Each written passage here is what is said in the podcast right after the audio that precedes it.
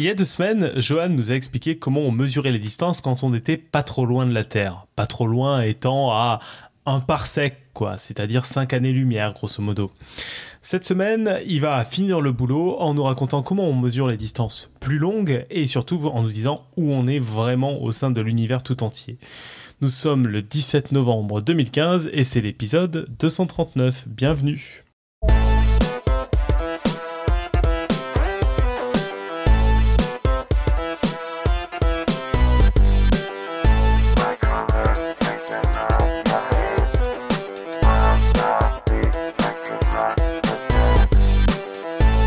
Bonsoir à tous. Et donc euh, voilà, nous sommes pour la deuxième partie de l'épisode de Johan. Et cette fois-ci, au tour de table, on a Johan bien sûr pour son dossier. Salut Johan. Salut. Et surtout, on a Robin qui nous a rejoint. Salut Robin. Salut. Pour euh, poser toutes les questions de physique que Robin a envie de poser sans pouvoir se retenir. On doit avoir Julie qui est pas loin. Je sais pas si elle est arrivée en fait dans la chatroom parce qu'elle devait être là, mais je l'ai toujours pas vue. Et sinon, on a notre Pouillot national. On a les live mappers qui live map à fond. Et voilà, tout le monde est prêt. Au sommaire de l'émission de ce soir, grosso modo, bah, c'est une émission de type dossier. Donc on a un dossier, la deuxième partie du dossier de Johan sur où sommes-nous dans l'univers tout entier. Hein. C'est un peu comme l'Internet mondial, c'est l'univers universel. Et euh, un pitch, une côte, et puis bah, ce sera tout. Johan, c'est à toi. Alors, juste au début, tu as dit dans le truc qu'un parsec c'était 5 années-lumière, un parsec c'est 3 années-lumière. Mais voilà. Ok, j'ai mal écouté il y a deux semaines, désolé. oh, j'étais pas loin en ordre de grandeur, quoi. Je croyais que c'était 4 en fait, et j'ai arrondi à 5. Je suis un sale matheux, d'accord. Dans ce cas-là, arrondi à 1, quoi. Euh, ok, donc la deuxième partie de du dossier. Alors, euh, la coupure, euh, donc il y avait un truc aussi que je voulais placer, j'aurais dû le mettre la semaine dernière, mais ça faisait vraiment trop long, euh, trop disproportionné, donc euh, je le fais cette semaine. C'est, on n'a pas du tout parlé de vitesse là pour les étoiles. quelles sont donc les, vitesses des étoiles autour de nous? Donc on va devoir séparer la vitesse perpendiculaire à nous, donc dans le, dans le plan du ciel, quoi, et la vitesse dans notre direction. Euh, la vitesse en fait perpendiculaire à nous, c'est-à-dire bah, dans les directions euh, gauche, droite, haut, bas, euh, quand vous regardez une étoile, quoi. Bah, ça, il suffit de les regarder pendant très longtemps et si vous les voyez bouger et de, dire bah, de combien elles ont bougé en un an exactement, en un an. c'est-à-dire au bout d'un an exactement, le 21 juin puis le 21 juin de l'année d'après, normalement la Terre n'a pas bougé. Donc ça veut dire que si l'étoile a bougé, ça veut dire que là c'est le mouvement propre de l'étoile. Euh, mais donc ça va vous donner un mouvement dans le ciel qui n'est pas dû à celui de la Terre. Euh, si vous connaissez leur distance, encore une fois, vous pouvez déduire donc en quelle distance physique, en, combien de kilomètres, en combien de, elles ont bougé pendant un an. Et donc vous pouvez en déduire leur vitesse, le nombre de kilomètres par an. Par exemple, l'étoile de Banach, qui est l'étoile la plus proche du Soleil euh, après les trois étoiles du système Alpha Centauri, elle bouge à une vitesse de 90 euh, km par seconde en vitesse transverse. Euh, donc 90 km par seconde, c'est plutôt beaucoup plus, encore une fois, je vous ai dit, euh, plus bas que ce, que vous avez sur dans la Terre autour du Soleil, mais c'est juste pour vous donner une, un ordre de grandeur. Je vais rappeler les chiffres que j'avais dit, oui, après je rappelle les chiffres que j'avais dit il y a deux semaines sur le, les vitesses dans le système solaire. Mais encore une fois, donc si vous n'avez pas la distance de l'étoile, vous pouvez mesurer la vitesse apparente, de combien elle se déplace dans le ciel, mais pas sa vraie vitesse, pas la vraie distance qu'elle fait pendant un an. Qu'en est-elle de la vitesse dans votre direction? Par définition, l'étoile bouge pas dans cette direction-là, vous la voyez pas bouger parce qu'elle se rapproche de vous, donc ça veut dire que vous devez utiliser un autre truc. Mais en fait, pour ça, on va utiliser l'effet Doppler, qui est le même que euh, pour les radars des voitures, les radars euh, qui mesurent la vitesse de votre voiture par un radar.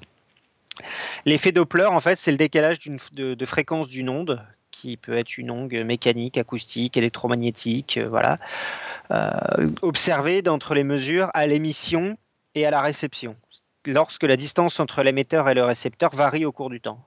En gros, c'est euh, l'ambulance. Lorsque vous l'entendez passer près de vous, le son change parce que sa vitesse dans votre direction est, non nulle. Donc, ça veut dire que, en fonction de combien est cette vitesse, en fonction si, si l'ambulance arrive est loin la majorité de sa vitesse est vers vous, et si l'ambulance passe à côté de vous dans la rue, la vitesse vers vous est quasi est nulle, Et donc le son est différent entre ces deux moments, et ça c'est l'effet Doppler. Et donc en calculant euh, de combien, donc là on va utiliser plutôt des, une onde, donc là l'ambulance c'est une onde sonore, mais là on va utiliser une onde lumineuse pour les étoiles. Et donc vous observez le spectre. Vous savez que sur Terre, par exemple, l'arrêt du euh, je sais pas quoi, l'arrêt de l'oxygène, par exemple, dans votre spectre lumineux se trouve à euh, la position A. Et là, en fait, elle se trouve à A, plus 1% ou A moins 1%. Et du coup, en fonction de ce décalage-là, vous pouvez en déduire euh, la vitesse de l'astre immédiatement de votre direction. Donc toujours pour l'étoile de Banach, je ne crois pas que ce soit le même Banach que le mathématicien d'ailleurs pour les matheux. Euh, on en déduit une vitesse dans notre direction euh, de, 111 km par seconde. Euh, du coup, au total, la vitesse de l'étoile de Banach est de 142 km par seconde. Et ah oui, donc en fait, non, j'avais dit une. donc par rapport à la vitesse, non, non, en fait, j'avais dit une connerie parce que c'était la vitesse de la Terre par rapport au Soleil, donc de rotation, c'était de 30 km par seconde. Donc on est déjà beaucoup plus haut. Donc on est euh, voilà. Et ça c'est juste donc une des étoiles les plus proches. J'ai trouvé celle que j'ai trouvée dans les mesures j'ai trouvées sur internet. Euh, c'est une des étoiles les plus proches. Euh, l'étoile qui a la vitesse la plus rapide à ce jour connue, c'est Wolf 424 qui se déplace à 555 km par seconde par rapport au Soleil. Donc c'est pour vous donner une idée des, vitesses. Donc voilà, donc vous avez une idée de, d'à peu près comment c'est les environs du système solaire autour de nous. Et donc maintenant, on va passer à la Voie lactée euh, tout entière. Zeus, qui voulait rendre son fils Héraclès immortel, et euh, parce qu'en fait, il l'avait eu avec une de ses nombreuses relations adultères avec une mortelle, euh, Alcmène. Et du coup, en fait, il a essayé en douce de lui faire téter le sein de Héra, donc sa vraie femme, sa régulière, sans que pendant qu'elle dormait, euh, sans qu'elle s'en rende compte parce que son lait aurait rendu donc Héraclès euh, immortel. Et en fait, donc celle-ci se réveille et comprend que son mari la prend pour une conne et une station-service. Et donc elle essaye alors d'arracher le bébé à son sein. Et ce faisant, elle laisse s'échapper une giclée de lait qui se répand dans le ciel. Donc voilà encore une cosmogonie qui vous donne euh, donc l'existence de la Voie galactée. Et donc cette cosmogonie explique aussi l'étymologie, donc la Voie lactée. Et en fait, euh, pour, euh, pendant qu'on est dans l'étymologie, euh, devinez comment on dit voie lactée en grec? Et eh ben On dit galaxias, qui a donné galaxie. Donc c'est pour ça que c'est l'été. donc maintenant, on a à peu près, on voit une position, une vitesse pour, avec donc les satellites Hipparcos, etc., pour environ 1% des étoiles de notre galaxie. Ça, ça, ça sera pour, comment il s'appelle euh, Gaïa, donc euh, d'ici quelques années. Donc il va falloir trouver d'autres méthodes pour aller plus loin dans la galaxie, pour aller en dehors de la galaxie aussi, pour trouver des vitesses.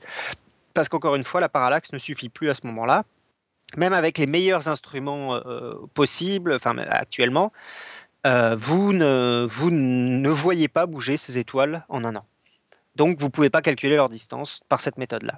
Donc euh, mais euh, donc euh, Arlo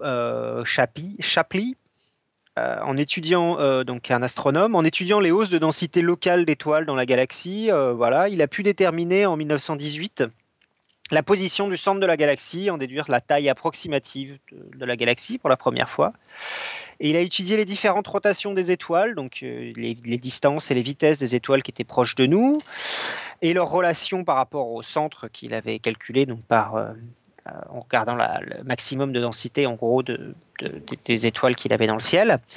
Et il a pu en déduire en fait que, enfin plutôt d'autres en fait, ont pu en déduire que la vitesse était en gros spirale. Et en utilisant donc des parallaxes pré-Hipparcos, donc avant le, le satellite 89, euh, dont j'ai parlé la semaine dernière, on a pu commencer ainsi à deviner un bras, puis deux, puis trois dans les années 50. Euh, donc là, c'est encore une fois, voilà, en utilisant ces mesures de distance de parallaxe, on a pu commencer à, avoir une, 3D en fait de la galaxie. Cette galaxie était plus juste collée sur le ciel, mais à donner, on prenait une profondeur. En comparant avec d'autres images de galaxies qu'on avait, on a réussi à achever de se convaincre que nous sommes dans une galaxie spirale et donc la galaxie fait environ 30 kg par sec, donc 30 000 par sec. Euh, donc le Soleil se trouve, lui, à 8,6 milliers de parsecs du centre, donc en gros on est à peu près à la moitié. Donc en, rayon, en, rayon elle fait 15 000 parsecs la galaxie, et nous on est à 8, à quasiment 9 milliers de parsecs du centre de la galaxie.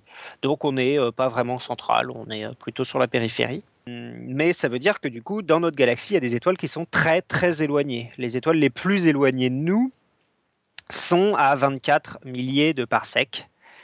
Euh, donc ça fait pas exactement 30 moins 8,6 pour ceux qui se demandent, c'est parce que en fait c'est pas complètement plan. Donc en fait il y a aussi une autre distance en dehors du plan qui s'ajoute, qu'il faut ajouter euh, de quelques parsecs, quelques milliers de parsecs. Donc voilà. Donc euh, pour vous donner voilà, juste un rappel, l'étoile la plus proche du Soleil c'est Proxima du Centaure et l'étoile la plus la plus loin du Soleil dans notre galaxie c'est 24 milliers de parsecs comparé de 1,3 parsec qui est la distance de Proxima du Centaure. Euh, donc la distance entre le Soleil et le centre de la galaxie est euh, plus de 1 milliard de fois plus grande que la distance Terre-Soleil.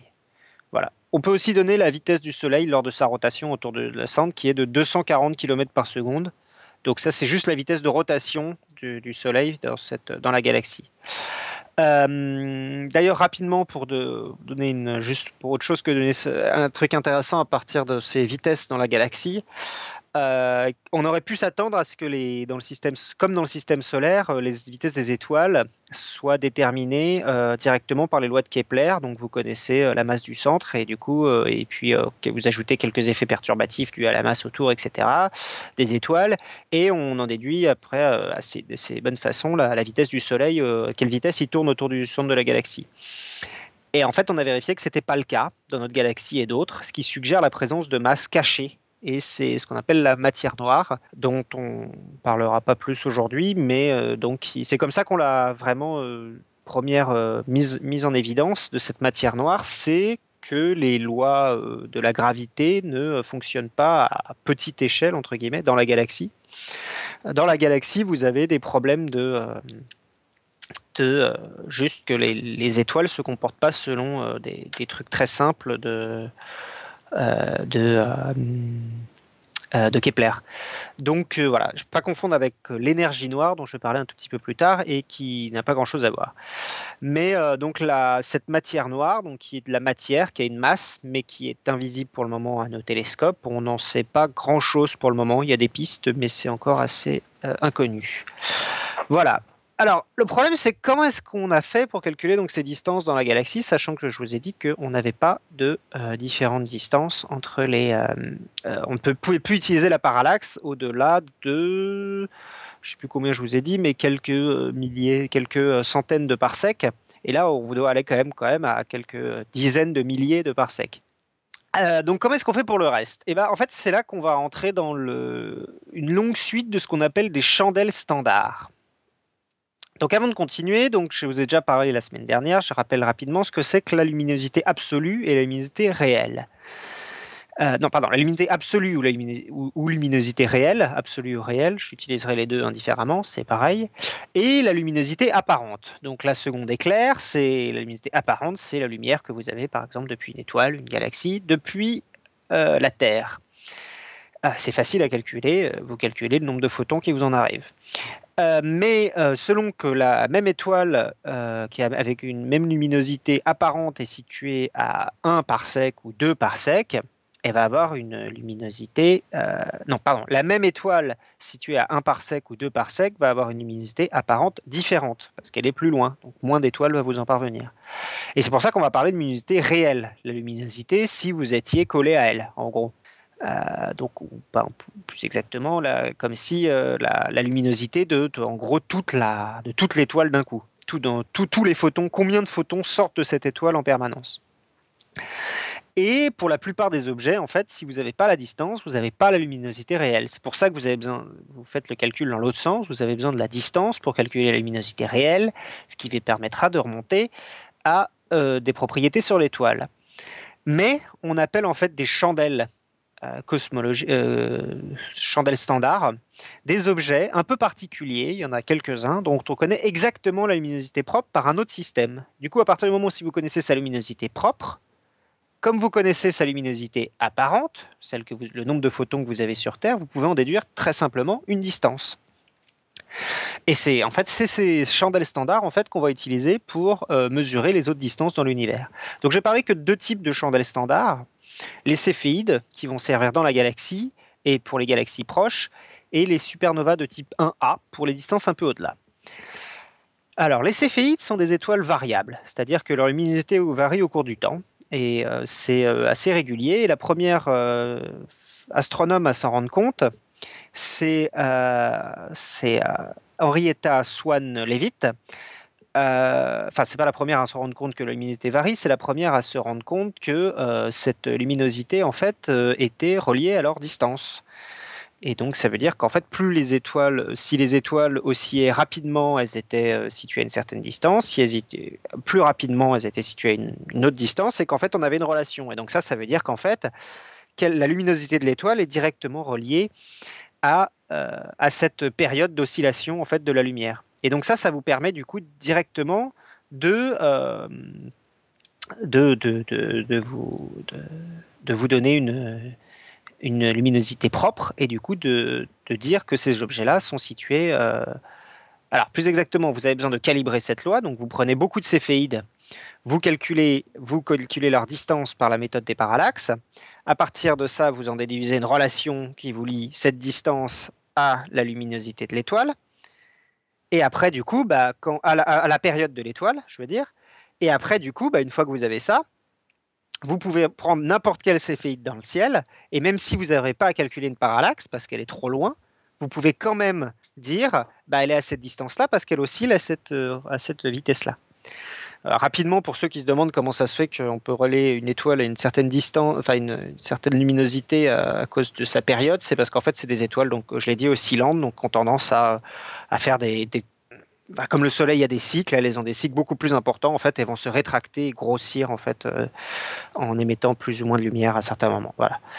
Euh, et donc voilà, euh, c'est grâce à cette relation, donc euh, euh, mise en évidence dans les années 1900 par Henrietta Swan Leavitt, qui donc permettait d'utiliser les céphéides comme chandelle gravitation, chandelle standard. Cette relation donc a permis à Hubble, pas le satellite, le monsieur, dans les années 20, pour la première fois de regarder dans un télescope et de se dire, bah, donc ces machins lumineux que l'on voit là, euh, il voyait des machins un peu nébuleux là, il disait mais en fait si je, trouve des céphéides là-dedans, je vois des étoiles oscillantes, du coup j'en déduis une distance, et du coup bah, je peux, euh, voilà, je, m'aperçois que ces machins lumineux en fait ils sont pas situés dans la galaxie, ils sont beaucoup trop loin. Ils sont situés donc à des centaines de milliers de parsecs, alors que je rappelais la galaxie fait que 30 milliers de parsecs. Et donc voilà, il en déduit que ces objets-là sont situés en dehors de la galaxie et que ce sont des autres galaxies. Donc ça, c'est au début des années 20. C'est Hubble qui découvre qu'il y a d'autres galaxies comme les nôtres en fait. Et euh, donc où sont à peu près, pour vous donner un ordre de grandeur encore, les plus proches des, des galaxies, c'est les deux nuages de Magellan, le petit et le grand nuage de Magellan, qui sont en fait tellement proches de la Voie lactée, 48 milliers de parsecs et 60 milliers de parsecs, qu'on pense qu'en fait c'est des galaxies, on les appelle euh, galaxies satellites de la Voie lactée. Et ensuite Andromède, c'est la galaxie spirale la plus proche de nous. Elle est située à 780 000 parsecs. Et donc elle contient environ 1000 euh, euh, milliards d'étoiles, 1000 milliards d'étoiles, donc un peu plus grosse que la Voie lactée, qui en contient que 300 milliards et entre 300 et 500 milliards, je crois, pour la Voie lactée. Ce qui est assez intéressant d'ailleurs, c'est qu'on connaît beaucoup de choses. Comme c'est plus facile à regarder, parce qu'on la voit de l'extérieur, en fait, euh, Andromède, on connaît des choses sur, la voie, sur Andromède qu'on ne connaît pas sur notre propre galaxie, parce que c'est pas évident de savoir combien il y a d'étoiles, parce qu'elles sont, elles sont les unes sur les autres, en fait, euh, les étoiles dans la galaxie. Ce qui est pas fort Andromède, en fait, on la voit bien de, de profil. Du coup, on peut, enfin justement pas de profil, de face. Du coup, on peut en déduire pas mal d'informations sur Andromède qu'on ne peut pas déduire sur la Voie lactée. Et euh, on l'a beaucoup lu à beaucoup d'endroits. Elle devrait en fait rejoindre la, Voie lactée d'ici 4 milliards d'années. Et donc se taper euh, la, rentrer en collision avec la Voie lactée d'ici 4 milliards d'années. Cependant, on l'a vu, les distances entre les étoiles sont gigantesques en comparaison des distances dans les systèmes solaires. Donc, en gros, et a fortiori de la taille des étoiles. Ça veut dire que deux étoiles, entre la distance entre une étoile et 5 parsecs, entre la distance typique d'un système solaire par rapport à la distance typique entre plusieurs étoiles, c'est environ multiplié par un million. Du coup, en fait, il y avait très peu de chances qu'il y ait des collisions d'étoiles à ce moment-là. Euh, et en gros, bah voilà, ça devrait, euh, ça devrait se passer assez paisiblement euh, cette intersection. et au bout de 7 milliards d'années, les galaxies devraient former une seule et même galaxie. Ces galaxies donc autour de nous, plus 30 ou 40 autres, c'est ce qu'on appelle le groupe local. La distance typique entre les galaxies du, du groupe local, c'est environ 100 000 parsecs. Un parsec, c'est la distance Terre euh, première. Euh, en gros, c'est la distance de l'étoile euh, du Soleil à la plus proche étoile du Soleil. Donc là, on passe au-dessus, on passe à la taille d'au-dessus, donc par rapport aux galaxies. Hein, c'est que voilà, donc en gros, le groupe local entier, c'est environ 3 millions de parsecs, à comparer à 30 000 parsecs de la galaxie et 1,3 parsec de la distance Proxima du Centaure. Donc 3 euh, millions en fait de parsecs, c'est à peu près la distance maximum auquel les céphéides permettent d'accéder, parce qu'au-delà en fait les étoiles deviennent trop faibles et du coup on n'arrive pas à calculer euh, précisément en fait leur période d'oscillation. Du coup on ne peut plus utiliser cette, euh, cette méthode pour calculer la pour se servir de chandelle.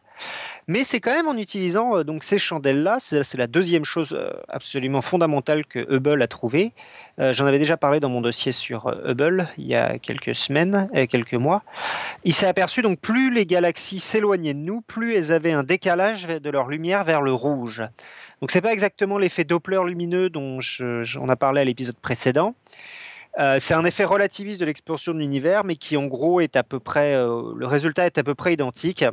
Euh, on peut même l'interpréter apparemment pareil pour les objets les plus proches. Je suis pas un spécialiste de ça, mais Jean-Philippe Usan en parle aussi dans son truc, dans son épisode. Euh, mais du coup, en fait, ça dit que les étoiles, euh, que les galaxies, en fait, il a montré que les galaxies, que plus les galaxies étaient loin, plus elles s'éloignaient vite de nous, ce qui du coup a permis de dire que l'univers était en expansion. Et comme il en a déduit que l'univers était en expansion, si on remonte le temps en arrière, il a pu dire euh, en fonction de, bah, de, la, de distance de ces galaxies et de la vitesse à laquelle elles sont nous, euh, et plus exactement de la vitesse à, laquelle l'univers euh, était en expansion, si on remonte le temps, on peut en déduire à peu près un âge à l'univers. Et donc c'est donc la première estimation de l'âge à l'univers, c'est la fin des années 20 et c'est Hubble. Mais en fait, vous comprenez pourquoi est-ce que donc là je voudrais introduire quelque chose qu'on appelle euh, l'échelle des distances cosmiques. C'est qu'en fait, euh, une, fois que, vous connaissez très bien la distance Terre-Soleil, donc au kilomètre près, quelque chose de très précis, vous allez pouvoir calculer la distance des étoiles les plus proches en utilisant la méthode de la parallaxe. Une fois que vous avez une très bonne, euh, une très bonne parallaxe de toutes les étoiles lointaines, en particulier des céphéides, vous allez pouvoir bien calculer cette distance pour plein de céphéides, calibrer parfaitement votre relation, affiner votre relation euh, distance-période euh, pour les céphéides, et du coup utiliser les céphéides pour mesurer des distances. Mais du coup, un, problème de, mesure à un moment va tout vous impacter d'un coup en fait, parce que en gros chaque échelon vous devez vous assurer d'être particulièrement précis sur chaque échelon, en fait, avant de passer à l'échelon d'après. Parce que vous avez, en tout cas au début, vous n'avez pas d'autres moyens de vérifier. Alors après, on a, utilisé, on a essayé d'utiliser plein de méthodes indirectes pour revérifier ces choses-là, pour effectivement pas dire de conneries. Mais en gros, si chaque échelon n'est pas suffisamment solide, si votre distance, si on se découvre que la distance Terre-Soleil finalement fait la moitié de ce qu'on pensait, du coup, toutes les parallaxes sont fausses, parce qu'on euh, avait juste mesuré un angle, mais du coup, en vraie distance, du coup, tout se rapproche. Du coup, si toutes les parallaxes sont fausses, toutes les distances de céphéides sont fausses, et du coup, toutes les distances de galaxies sont fausses. Et donc, c'est en gros ce qui est arrivé en 1952, quand Walter Baade a annoncé en conférence à Rome que ce qu'on pensait être en fait un groupe unique de céphéides, en fait, il, disait qu'en fait, pour les avoir bien analysés, il disait qu'en fait, il y avait deux types de céphéides qui se comportaient pas exactement pareil.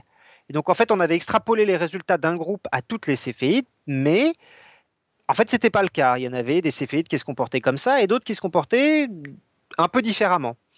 Heureusement, pas d'inquiétude, il a refait la calibration proprement. Par contre, bah, du coup, la distance de toutes les galaxies connues données par Hubble et la, taille de la, de la Voie lactée donnée par euh, Shapley, tout ça prenait un facteur 2 d'un coup. Donc en fait, la galaxie a doublé un jour en conférence à Rome en 1952. Et euh, mais c'est pas que ça, il y a aussi l'univers, parce que je vous ai dit que euh, l'âge de l'univers avait été aussi déduit par rapport à ces distances. Et donc vous voyez rien que par rapport, donc l'univers a aussi l'âge de l'univers a doublé ce jour-là aussi. Et, euh, donc vous voyez qu'en fait, par rapport à, c'est assez intéressant de, se dire que juste par rapport à une, une mesure qu'on a fait sur des étoiles qui sont très proches, très locales, qui sont les céphéides dans notre galaxie, et ben en fait ça donne euh, ça fait une, influence sur tout l'univers d'un coup parce que c'est c'est tout le problème de l'échelle des distances cosmologiques qui euh, donc c'est euh, vous avancez d'un échelon à chaque fois mais il faut être bien sûr de chaque échelon avant de passer à l'échelon d'après sinon tout peut tomber. Et ça ça arrive pas tous les jours un facteur 2 dans la taille de l'univers mais un affinage de quelques pourcents dans la mesure de la distance ou du comportement de tel groupe d'étoiles locales peut avoir des conséquences sur la taille de l'univers entier ou sur son âge par exemple. Les deux, deux autres échelons, euh, les, les plus, euh, donc je vais encore parler de quelques échelons de, de la, de, la, des distances, de l'échelle des distances cosmiques.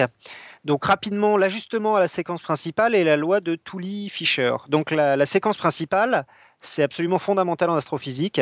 C'est le fait que la couleur de la plupart des étoiles et leur luminosité réelle suivent une, courbe assez jolie. Donc, c'est pas une droite, c'est une courbe un peu tordue. Euh, c'est très bien connu. Donc, c'est euh, en gros, vous avez une la couleur de l'étoile va être reliée euh, plus ou moins bien à sa luminosité réelle. Et euh, à, partir de ça, bah, du coup, si vous connaissez euh, une couleur d'étoile, vous en déduisez sa luminosité réelle, puis vous connaissez sa luminosité apparente et vous avez sa distance. Et ça, ça marche pour toutes les étoiles, euh, même si ce n'est pas des, des céphéides. donc ça, c'est pour les étoiles, c'est plutôt pour les distances d'étoiles au sein de notre galaxie. Mais encore une fois, il a fallu la créer, cette courbe-là, donc il a fallu euh, utiliser d'autres méthodes pour créer cette, euh, relation luminosité, euh, euh, luminosité réelle, couleur. Et donc, il a, encore une fois, c'est un échelon qui repose sur les échelons d'en dessous. Et la loi de Tooley-Fisher, c'est une relation empirique qui établit la luminosité réelle des galaxies spirales et l'amplitude de la courbe de rotation. Donc, en fonction de comment elle tourne, vous avez la luminosité réelle. Puis, comme vous connaissez la luminosité apparente, vous avez la distance, comme d'habitude. Ces deux échelons, comme les céphéides, euh, nécessitent de connaître les, échelons d'avant. Euh, finalement, donc le dernier échelon dont je vais vous parler, c'est la dernière chandelle. Il y en a d'autres, mais c'est les supernovas de type 1A. Elles ont une importance particulière en fait en astrophysique parce qu'elles ont permis une découverte majeure. Donc c'est des étoiles en fait, c'est des étoiles en fin de vie. C'est le moment d'une supernova, c'est l'explosion d'une étoile en fin de vie.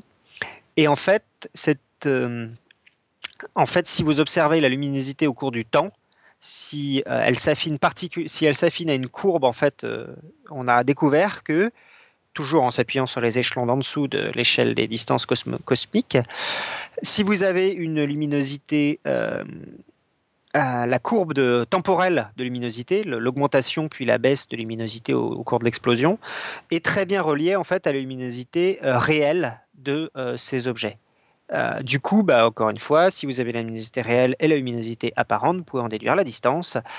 Et du coup, en fait, les gens l'ont utilisé à la fin des années 80, dans les années 90 pour chercher, euh, pour confirmer la loi de Hubble à des, donc la loi de Hubble qui était l'éloignement des galaxies en fonction de, la distance à plus les galaxies sont euh, loin de nous, plus elles s'éloignent vite. Ils ont essayé de la confirmer pour des galaxies très très loin, parce que l'avantage des supernovas de type 1A, c'est que ça pète très fort, donc on peut les voir de très loin, donc on peut les voir même dans des galaxies très très éloignées. Donc ils ont observé beaucoup de supernovas, etc. Ils ont mis quelques points sur un graphe. Et on s'attendait plutôt à avoir un ralentissement de la vitesse de l'univers. Et en fait, on a vu une accélération de la vitesse de l'univers. Du coup, bah, c'est euh, que pourquoi est-ce que c'était bizarre? Parce qu'en fait, on s'attendait à ce que toute la masse dans l'univers, la masse de la matière de l'univers, avait tendance plutôt à ralentir l'univers sur lui-même. Du coup, à attirer, euh, du coup, euh, voilà.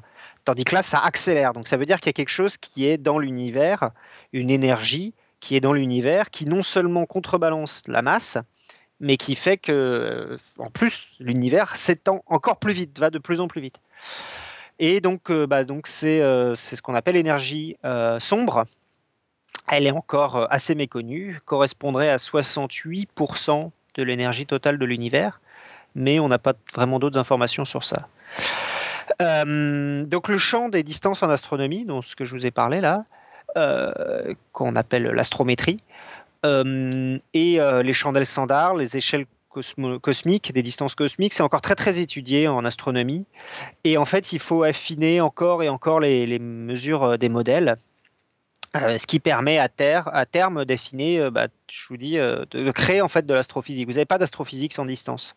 Vous pouvez pas, sinon c'est juste des points lumineux dans le ciel.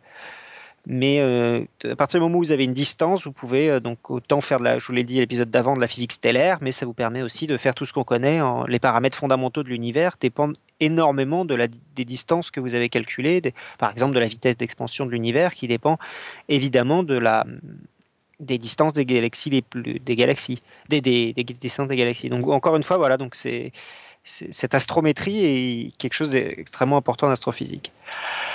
Finalement, donc une fois que un dernier truc aussi qui est un peu le, dernier échelon, en fait, on connaît déjà le dernier échelon de cette euh, loi de cette échelle cosmique, bah, c'est la loi de Hubble elle-même. Si vous êtes suffisamment sûr de la relation qui existe entre expansion de l'univers et euh, distance des galaxies, du coup, vous pouvez en déduire que si euh, vous observez une galaxie, grâce à son effet euh, Doppler euh, relativiste, vous en déduisez qu'elle s'éloigne de vous à telle vitesse. à partir du moment où vous en déduisez qu'elle s'éloigne de vous à telle vitesse, vous pouvez l'utiliser. vous pouvez utiliser la loi de Hubble pour revenir à sa distance. Mais donc ça, c'est comme ça qu'on mesure les distances des galaxies les plus éloignées. Le problème, c'est qu'il faut encore une fois bien que les échelons d'avant soient bien solides. Si, euh, votre loi de Hubble est mal caractérisée, euh, je ne sais pas à combien exactement la constante de Hubble est caractérisée maintenant, mais si elle n'est pas assez bien caractérisée, vous faites une erreur sur. Euh, voilà. Etc.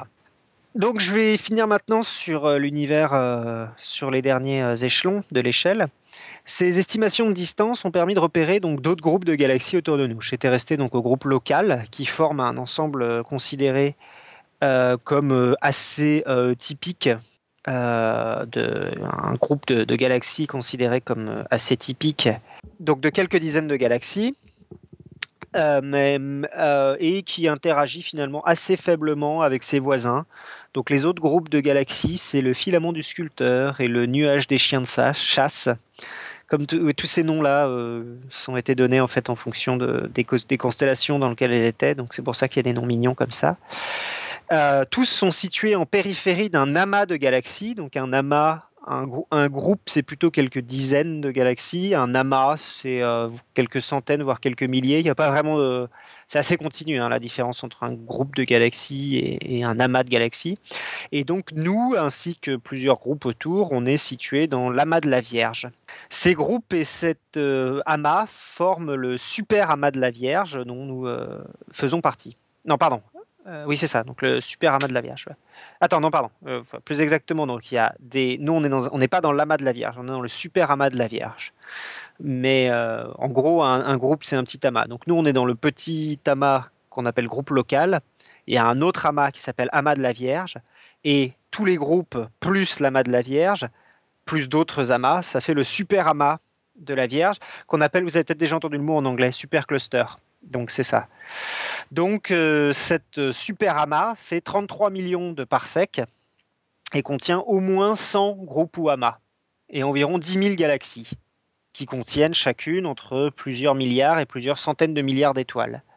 Donc à cette échelle, en fait, les étoiles en elles-mêmes ont plus vraiment en fait d'importance en elles-mêmes. En fait, là, on parle donc euh, plusieurs dizaines de milliers de galaxies. Donc, euh, et encore au-dessus se trouve quelque chose qui a été découvert il y a quelques années euh, par euh, Tully de Hawaï et Hélène Courtois de, l'Université de Lyon 1, qui est l'Aniakea, donc qui veut dire immensité de toute chose en hawaïen, à confirmer, je ne me rappelle plus exactement, enfin c'est de l'hawaïen. Et donc c'est une sorte de super super amas, un super cluster qui contiendrait le, super amas de la Vierge. Et donc lui ferait environ 160 millions de parsecs de large. Donc juste pour récapituler, étoile la plus proche du Soleil, Proxima du Centaure, 1,3 parsec, qui elle-même faisait 206 000 distance Terre-Soleil. Voie lactée fait 30 000 parsecs. Andromède, 780 000 parsecs. Et Super Ama, donc l'Aniakea, fait 160 millions de parsecs de large. voilà, il y a une vidéo en anglais très bien de Science sur cette bah, de parsec l'Aniakea. Voilà. Euh, et en fait, ce qui est intéressant aussi, c'est que les chercheurs ont cherché à comprendre en gros comment s'arrangeaient donc ces super amas et ces super super amas. Et en fait, ils ont trouvé que c'était pas du tout. Euh, on pensait que c'était assez euh, assez homogène en fait, que voilà, comme un gaz, voilà. Mais en fait, non, ils vont former des sortes de, longs filaments en fait dans l'espace, des longs filaments cosmiques. Et il y a plusieurs assez belles simulations qui montrent ces, filaments en train de se créer. Mais pour vous donner une idée, en gros, euh, à ces échelles-là, en fait, euh, une étoile ou même une galaxie, les, simulations qu'on utilise, chaque point ou chaque galaxie ont plus euh, vraiment de, de, enfin, chaque point de la simulation représente plusieurs galaxies et donc a fortiori plusieurs centaines de milliards d'étoiles. Donc c'est pour vous donner une idée en fait de la taille. En fait, à chaque fois qu'on change de, dimension, on change de modèle pour l'attribuer. c'est comme euh, si par exemple vous n'allez pas forcément utiliser la physique quantique pour décrire un gaz dans son ensemble. Un gaz dans son ensemble, vous ne pouvez pas compter chacun des atomes un par un et ses relations avec euh, ses électrons. Bah, c'est la même chose. Là, vous allez devoir changer de théorie à chaque fois. Et euh, voilà, donc c'est pour ça donc les simulations qu'on utilise. On arrive donc à la fin du voyage. Dernière étape, à partir des estimations fines de la loi de Hubble, donc voilà, on peut relier chaque décalage vers le rouge à une distance. Et, euh, donc, c'est ce que je vous ai dit, c'est le dernier échelon de, la luminosité euh, de l'échelle des distances cosmiques. Et euh, donc, c'est une échelle assez compliquée parce qu'elle dépend des paramètres de l'univers. Euh, dépend de est-ce que, est que l'univers au début, est-ce qu'il a été plus rapide ou plus lent au début, etc. Parce que voilà. Et euh, mais euh, ça permet de définir des des, des, des, des distances en fait qui ne sont pas euh, qui ne sont pas dépendantes de, l'humain. Donc c'est la première unité que je vous introduis là, et c'est je crois la seule unité utilisée actuellement qui est, est dépendante que des paramètres de l'univers. Donc vous avez essayé enfin une distance, une distance euh, de l'univers. Donc c'est pas du tout applicable aux échelles locales, mais c'est quand même une distance indépendante de, de l'univers. C'est une distance qui pourrait parler aux aliens. Donc ce qui est assez intéressant. Euh, voilà donc l'univers observable, c'est-à-dire l'ensemble des phénomènes observables euh, par des astrophysiciens, c'est euh, c'est-à-dire que parce que oui, l'univers a un certain âge, 13,8 milliards d'années, on ne peut pas voir d'événements plus anciens car leurs lumières ne sont pas encore parvenues. Du coup, l'univers observable est une sphère de 13,8 milliards d'années, euh, d'années-lumière, de rayons et de centre le Soleil, de centre moi. Ou. Donc, euh, c'est-à-dire que au-delà de ça, vous pouvez, voilà. Donc, c'est pour ça que je reviens effectivement. Je disais au début que peut-être là, pour ce cas-là, effectivement, c'était intéressant de parler en année-lumière. Effectivement, pour la taille de l'univers, c'est intéressant de parler en année-lumière parce que c'est assez simple. C'est juste l'âge que multiplie. Euh, euh, bah, voilà, le, nombre en années-lumière. chaque point de l'univers a son propre univers observable qui peut ou ne ou pas intersecter l'univers observable de la Terre. Donc, euh, mais il faut euh, considérer qu'un objet, s'il vous a par exemple envoyé de la lumière il y a 10 milliards d'années à un moment, à ce moment-là, il s'éloignait déjà de vous. Et donc, il est possible que cet objet-là, euh, enfin, il est, est, cet objet-là a déjà changé de position par rapport au moment où il vous envoyait la lumière. Et donc, il est possible que des objets maintenant ne sont plus dans l'univers observable, qu'ils y ont été à un moment, mais qu'ils n'y sont plus. Et du coup, vous pouvez en déduire euh, bah, la position de tous ces objets, que tous les objets que vous observez dans l'univers observable, vous pouvez leur donner une position réelle et actuelle. Et ça, bah, du coup, ça vous donne une, taille de ce qu'on appelle l'univers, euh, l'horizon cosmologique, c'est-à-dire la distance des objets les plus lointains en prenant en compte le fait qu'ils ne sont maintenant plus dans l'univers observable. Je ne sais pas si c'est clair. Si, si, si, si c'est clair, euh, parfaitement clair. Ok. Voilà, et du coup, on déduit que l'horizon cosmologique, donc euh, c'est environ 90 milliards de parsecs. Voilà. Voilà, donc qu'est-ce qu'on déduit de. Je vais passer à la conclusion maintenant du dossier. Et au-delà, de cet horizon euh, cosmologique, euh, on est incapable, c'est au-delà de la Après, science. c'est plus le boulot des astrophysiciens, oui. Bah, Enfin, c'est euh, même- même- plus le boulot des astronomes. Après, les En fait, astrophysiciens. on est, on est même incapable de dire scientifiquement euh, quoi que ce soit. Je veux dire, ce sera des choses qu'on ne pourra jamais vérifier. Ou du moins, pour l'instant, on voit pas comment on pourrait vérifier ce genre de choses. J'en avais déjà parlé, parce que pour moi, je, je suis d'accord que tu peux plus faire de. À partir du moment où tu n'as plus d'observation, ça sert plus à rien de faire de la physique. Mais par exemple, sur euh, ce qui se passe à l'intérieur des trous noirs, etc. Ouais, Euh, on avait déjà parlé avec Luminet et lui, ça le dérangeait pas du tout. Il trouvait que c'était intéressant quand même. c'est ça que ça dérange pas, j'imagine bien, mais c'était plus en mode, voilà, pour l'instant, on voit pas comment aller faire des observations au-delà euh, de cette limite-là Bah, et, c'est et vrai à que même dans des trous physique noirs. actuelle, on prouve que c'est impossible en fait. Parce que C'est leur ça. luminosité ne, voilà, Donc, ne nous euh, interviendra jamais. Voilà. mm, mm. Donc je ne sais pas exactement est-ce que c'est un intérêt. Et on répond pas par exemple à la question est-ce que l'univers est fini, infini, euh, fini avec des bords, fini sans bords? Euh, qui sont des questions intéressantes, etc. Mais qui, là, je parle moi juste de l'univers euh, observable, c'est-à-dire ce qu'on observe et ce qu'on sait à quelle position c'est parce qu'on l'a observé à un moment de son histoire. Mais ça, ça donne pas du tout Mais à ce le se problème de l'univers observable, c'est qu'on est au centre de l'univers observable. Alors, t'es incapable de nous dire si on est au centre de l'univers ou pas. Je suis- bah, en fait, ça n'a pas vraiment de sens de dire qu'on est au sens de Bah, on est au l'univers. centre de l'univers observable par nous. Oui, mais on n'est pas. Au... Enfin, ça. a- En fait, l'univers a pas de sens. Oui, c'est ça fait, que je voulais dire, ça. ouais. C'est l'univers en vrai a pas de sens parce que. euh, alors comment tu peux. le- Bah, ça, ça dépend. C'est comme dire qu'on Ouais, est au milieu d'une droite déjà, si c'est infini. C'est ça. ça, ça- les si comprennent c'est bien. fini, Non, mais c'est s'il est fini, éventuellement un peu plus, mais c'est vrai que c'est pas. même s'il est fini, C'est si comme dire que t'es au une centre. C'est comme voilà, c'est comme si tu dis que tu es au centre de la surface de la Terre. Ça n'a pas de sens de dire que tu es au centre de la surface de la. Terre. Enfin, il y a des gens qui arrivent à y trouver quatre coins euh, à la Terre, mais euh, quand il y a des gens. enfin bon, bref. Et du coup, en utilisant ce même, euh, oui, voilà, il faut imaginer que la Terre, euh, bah, prenons cet exemple de la surface de la Terre. Au début, la donc l'univers était en un seul point. Donc ça, c'est voilà.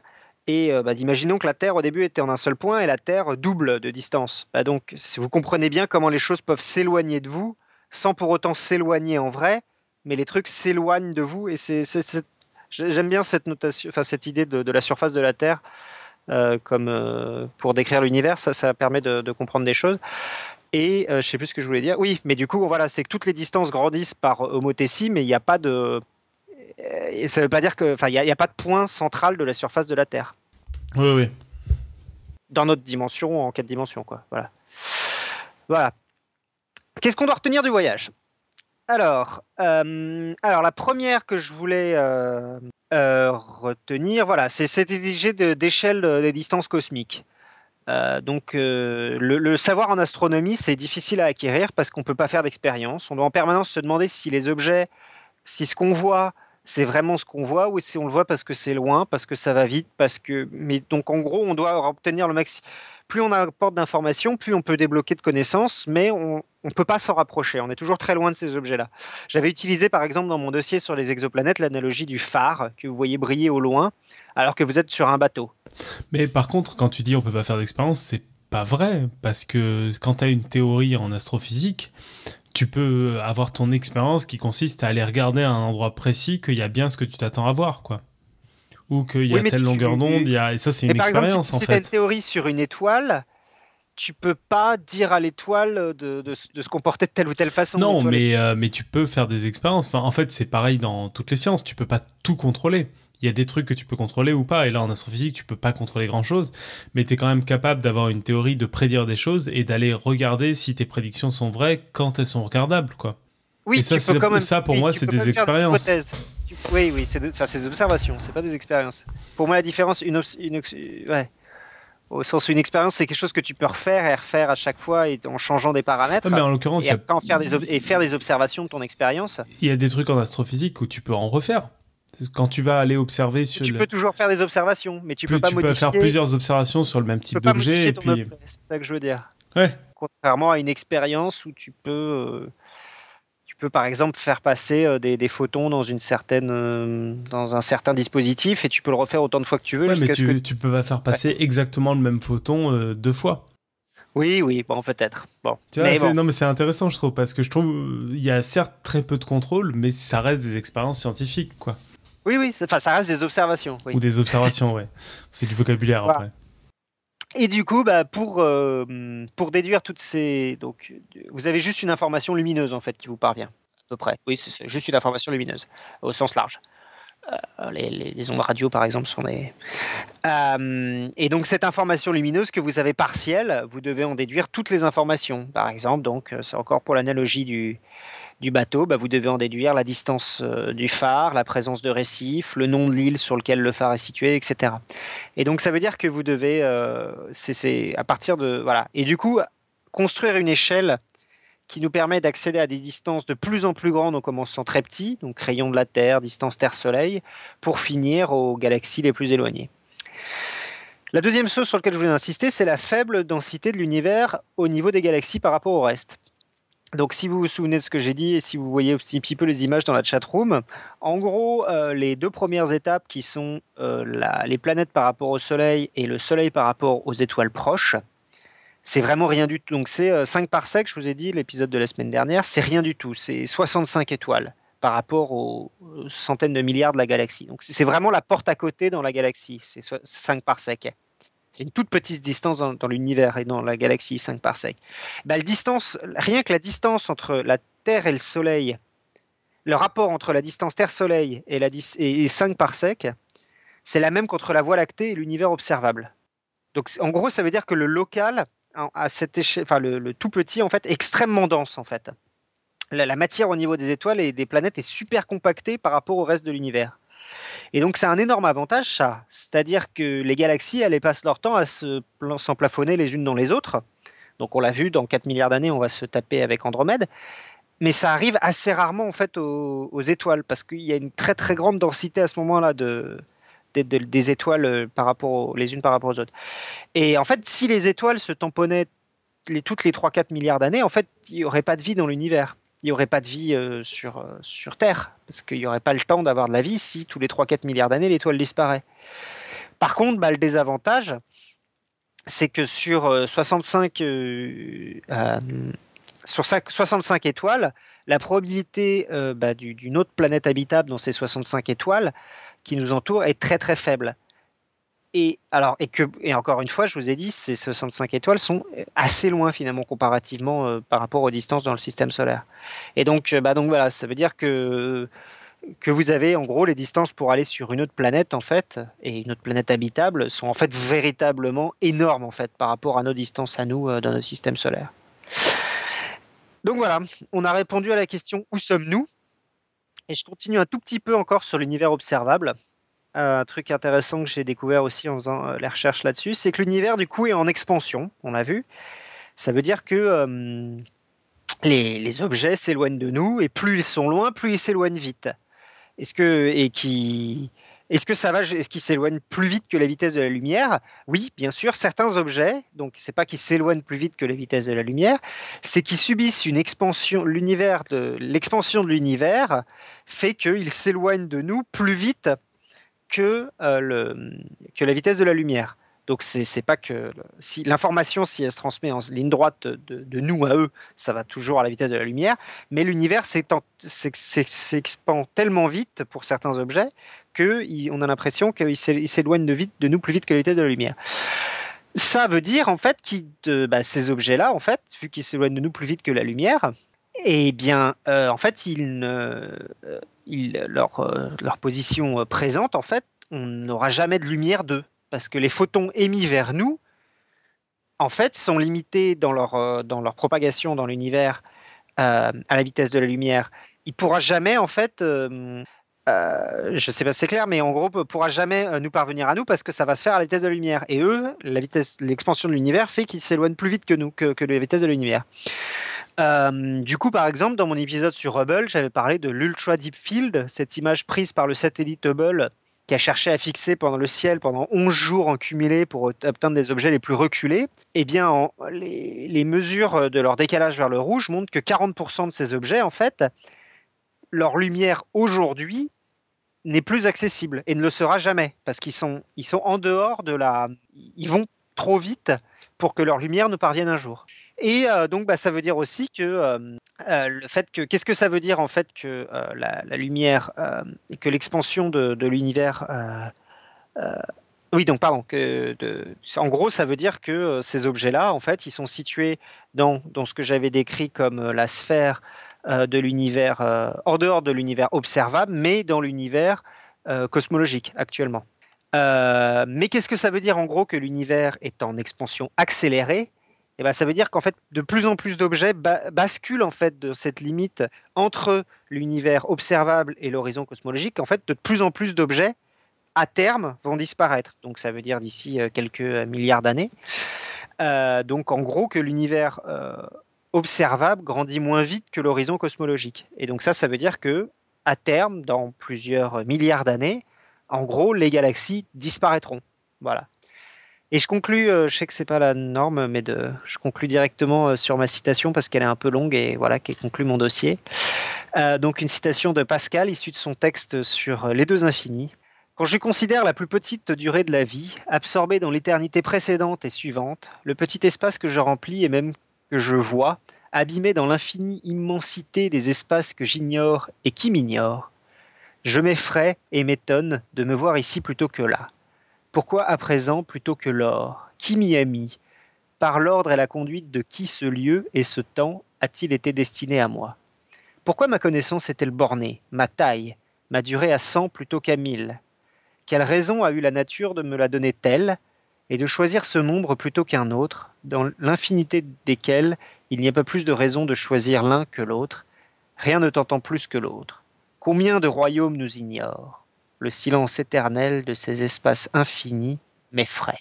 Merveilleuse fin de dossier, même si tu respectes pas les règles de l'art. Désolé.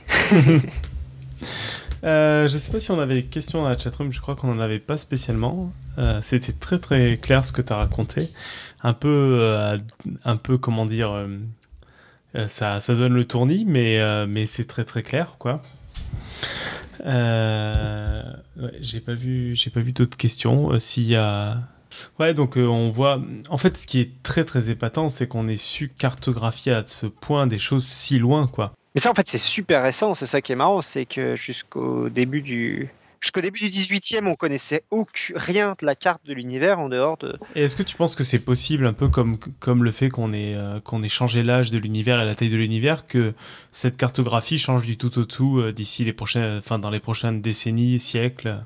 Euh, bah Gaïa va nous donner. Je pense pas que ça va changer du tout au tout, non. Je pense pas que ça va changer du double, mais je pense que oui, il y a de l'ajustement pour plusieurs des pourcentages assez importants parce que alors là, l'échelle des, distances cosmiques que je vous ai données, en fait, elle est assez simplifiée parce qu'en fait, on a mis plusieurs échelles en parallèle. On utilise plein en fait de données euh, qui peuvent se recouper et qui permettent en fait d'avoir des, indications indirectes et qui permettent de bien consolider chacun des échelons en fait. Donc normalement, on n'est plus, plus dépendant que des céphéides typiquement. Si les céphéides sont fausses, ça sera chiant, mais normalement, on a quand même d'autres indications par d'autres endroits que, euh, que c'est pas trop faux. Et sinon, euh, ouais, vas-y, pardon, fini. Euh, alors qu'est-ce que je voulais dire? Ouais, mais par exemple, les Gaïa là, qui va mesurer plein de distances dans l'univers, ça, ça va permettre vraiment de, donner de, de bien bien contraindre les céphéides et du coup, ouais, ça va faire Gaïa va faire changer l'âge la, de l'univers une mission qui est, juste là pour cartographier les étoiles autour de nous va faire changer l'âge de l'univers. Pas de beaucoup sans doute, mais va permettre de, réajuster toutes ces échelles les unes après les autres et du coup de, changer à peu près à la fin un âge. Quoi. Mm-hmm. Voilà. Mon, autre question, c'était plus sur un peu une ouverture euh, sur ce qui se fait actuellement et un peu sur euh, peut-être des choses pas très loin de ce que tu travailles. On a un peu des idées sur comment aller euh, observer la matière noire la matière noire. Cette matière euh, non éclairée dont tu parlais, je sais pas si c'est vraiment la matière noire ou si je fais un abus de langage. Non, non, non, c'est la matière noire. Euh, je crois qu'on a des pistes théoriques pour l'expliquer. Ça serait de la matière. Pas l'expliquer, hein, l'observer et la mesurer, quoi.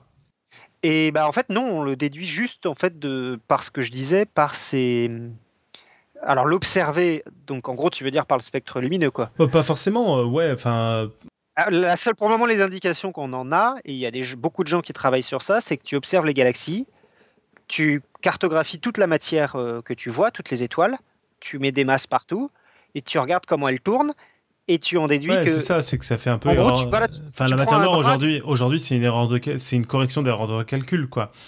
C'est ça, tu prends un bras de galaxie et tu déduis qu'il devrait tourner à cette vitesse-là, et du coup, tu arrives à. C'est assez bien fait maintenant, dans des... il y a des galaxies où on a.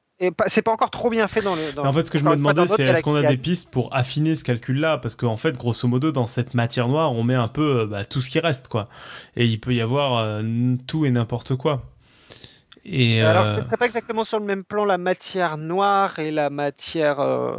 et l'énergie noire, où vraiment l'énergie noire, c'est un c'est un défaut de la, relativité à très grande échelle. Enfin, j'en sais rien. et tu vois, dans ton dossier sur les exoplanètes, t'avais un peu affiné ça, où les exoplanètes qu'on découvre, c'est des manières d'affiner un tout petit peu cette notion un peu, un, pas vague, mais, mais un peu fourre-tout de matière noire, où euh, on a toute une masse qu'on ne sait pas trop caractériser. Bon, ben, quand on trouve des exoplanètes, on va pouvoir euh, un peu la caractériser, mais est-ce qu'on a des pistes pour euh, un peu plus la caractériser que ça, quoi? Parce que ça peut être vraiment des choses très variées, en fait, finalement.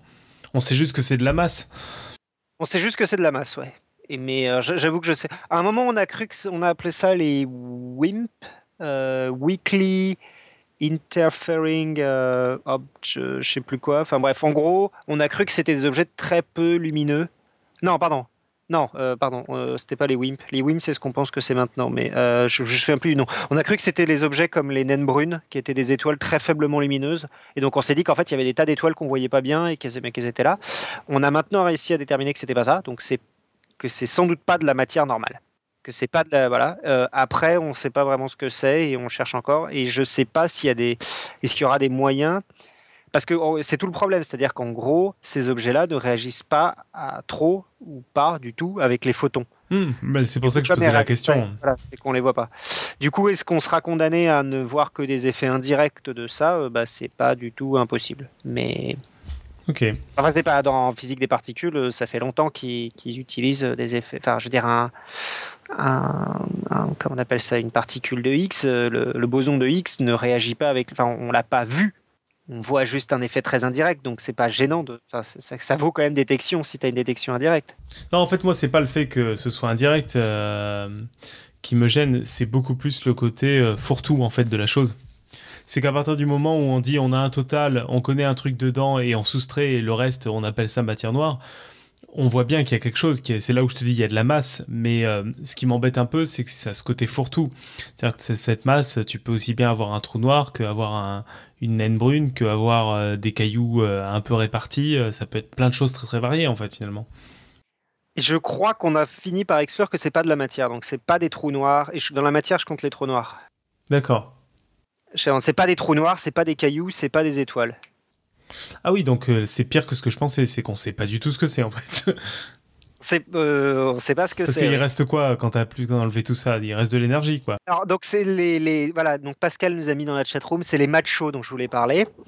Et les machos, c'est toutes ces étoiles, euh, c'est, la, la, matière qu'on voit pas, la macho. C'est euh, les étoiles très faiblement lumineuses, c'est des cailloux, c'est des trucs comme ça. C'est des trucs qui émettent, et interagissent avec la lumière, mais très faiblement, et du coup, bah toi, tu les vois pas d'ici. Et euh, donc on sait que c'est pas ça normalement, parce qu'on on les a calculés, tous ceux qu'on a pu voir, on les a placés. Et, donc on a déduit ce qu'on voyait nous, on a déduit donc on a étendu ça à toute la galaxie, on a déduit qu'il n'y en avait pas assez pour que ce soit ça. Et l'autre truc donc ça serait les WIMP, donc Weekly Interactive euh, Particules, donc les trucs qui interagissent très faiblement avec la lumière. Et mais je crois que c'est pas encore très très bien défini théoriquement pour le moment, mais j'en suis pas sûr. Je, je, faudrait, faudrait faire un vrai épisode en fait sur la matière noire. Et euh, il y a, a quelqu'un qui a posé la question est-ce que c'est est-ce que c'est est-ce que c'est quelque chose qui qu'on a juste mis pour combler un trou? Je sais pas exactement quelle est la question. Est-ce que ça existe? Est-ce que ça existe hein, tout bêtement, je crois. Est-ce que ça existe ou est-ce que c'est une limite théorique? On peut se poser la même question pour l'énergie noire. Est-ce que c'est juste un bouche-trou théorique euh, au fait que la relativité marche pas. On n'est pas du tout aux mêmes échelles. Hein. l'énergie noire, c'est l'échelle de l'univers. Matière noire, c'est l'échelle des galaxies. Donc il y a un rapport un million entre les deux. Donc euh, c'est pas c'est pas du tout la même chose. Mais, euh, est-ce que on, peut se poser la même question pour les deux? Est-ce que c'est un bouche-trou théorique parce que la théorie marche pas à certaines échelles? Je pense pas, ni pour l'un ni pour l'autre. Mais on sort un peu de mes compétences. Ok. Bon, de toute façon, je crois que euh, Pascal a fixé une date dans la chatroom pour ton dossier sur la matière noire. D'accord. Bon, ben, en tout cas, merci beaucoup. Euh, je pense qu'on va conclure si on n'a pas d'autres questions, vu que tu as fait la côte. On va peut-être parler très rapidement du. Il y, avait, il y avait juste une remarque de Pouillot qui était triste que les photons soient perdus. Il voulait qu'ils reviennent. Il voulait un happy end. Mhm. Mais bon, je sais pas si. Bah, tiens, tu tombes bien, Robin, parce que tu vas peut-être nous faire un pitch sur ton dossier de la semaine prochaine sur les nœuds. Ah oui, alors j'en avais enregistré un parce que je n'avais pas prévu d'être là. Il est dans le. Tu peux le. Si tu veux Donc tant qu'à Oh, il faire, va je nous le pense faire que en direct, attends. je peux le faire en direct. Je peux le faire en direct. J'essaie de retrouver mes. Non, j'essaie pas de retrouver mes notes. Ça sert à rien les notes, c'est ça? D'accord, ok. Bon bah d'accord. Il va être moins bien que celui que j'avais enregistré. hein. Ok.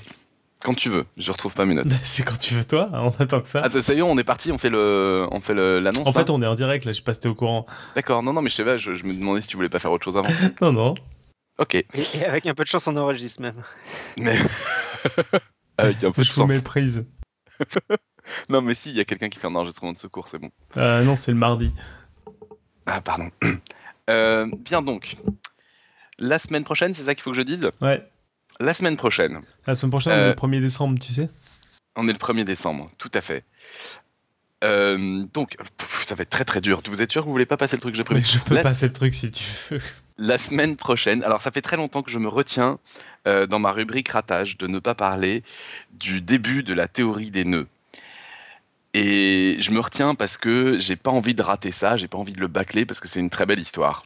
Et puis, euh, il y a une autre raison, c'est que fait, la théorie des nœuds en elle-même, c'est une théorie qui est très très belle, sur laquelle il y a beaucoup beaucoup de choses à raconter, euh, qui est probablement un petit peu compliqué à présenter à la radio parce que sans image, voilà. Mais enfin, vu que j'ai fait la cristallographie et que les gens n'ont pas eu l'air si mécontents que ça, je me dis que il faut se lancer. Donc, euh, la théorie des nœuds, avec si je comprends ça d'ici là, quelques mots sur une euh, chose que je ne comprends absolument pas actuellement, qui s'appelle les nœuds sauvages, mais qui a l'air d'enthousiasmer les, mathématiciens. Et puis voilà, ça permettra de, répondre à des questions euh, tout à fait essentielles, la théorie des nœuds, hein, euh, par exemple combien il y a de nœuds de cravate ou ce genre de choses. Et puis ça permettra aussi de poser l'éternelle question que je me pose à chaque fois que j'en entends parler. Est-ce qu'il y a au moins une fois dans sa vie où Lord Kelvin ne s'est pas planté? C'est un peu comme Aristote, quoi. C'est un peu comme Aristote. À chaque fois que j'entends parler de Lord Kelvin, c'est pour dire qu'il s'est planté. Bah, Il y a au moins avec la température qui s'est pas planté, non? Bah, il a laissé son nom. Après, je sais pas ce qu'il a raconté sur la température. Ok, bah bon programme en tout cas, on est bien impatient de- d'en savoir plus sur les nœuds. Depuis le temps que t'en parles. Ouais, ouais, ouais. Oui, donc c'est l'occasion quand même de rappeler hein, euh, pour euh, ceux qui écoutent euh, en direct là, parce que du coup, je pense que quand ça sera diffusé, ce sera trop tard, que le 21 et le 22 novembre prochain, au Palais de la Découverte, on fait un week-end spécial théorie des nœuds. Il y aura un stand avec plein de manips autour des nœuds, etc., etc. Il y aura plein de choses sympas. Ce sera toute la journée, samedi, dimanche, et donc je serai là. Et ça sera chouette. Ok, super. On a prévu plein de trucs pour, euh, pour vous retourner le cerveau, mais vous inquiétez pas, nous-mêmes, on se retourne le cerveau parce que c'est dur pour tout le monde les nœuds en fait. Le message est passé. On conclut du coup les amis? Allez, Eh bien, pour conclure, maintenant vous savez où on est dans l'univers et vous avez vu que ça donne un peu le, le tournis, quoi. Euh, on remercie un peu toutes les personnes qui étaient là, donc Pouillot qui nous a fait des dessins, euh, Live Mapping qui nous a fait un live map, la chatroom qui était toujours plus présente, Johan pour son dossier. On se retrouve la semaine prochaine pour parler donc de nœuds avec Robin Chic. Et d'ici là, bah, propagez la bonne parole, expliquez à tout le monde où nous sommes réellement dans l'univers. Vous pouvez faire ça sur Facebook, Twitter, SoundCloud, euh, podcastscience.fm. Envoyez-nous des messages plus sympathiques les, les uns que les autres, plus étranges. On cherche toujours à traduire le message à base de coups sur une table, mais on va y arriver un de ces quatre. Euh, donc on se retrouve la semaine prochaine pour parler de nœuds, comme je disais. Et, d'ici là, que servir la science soit votre joie.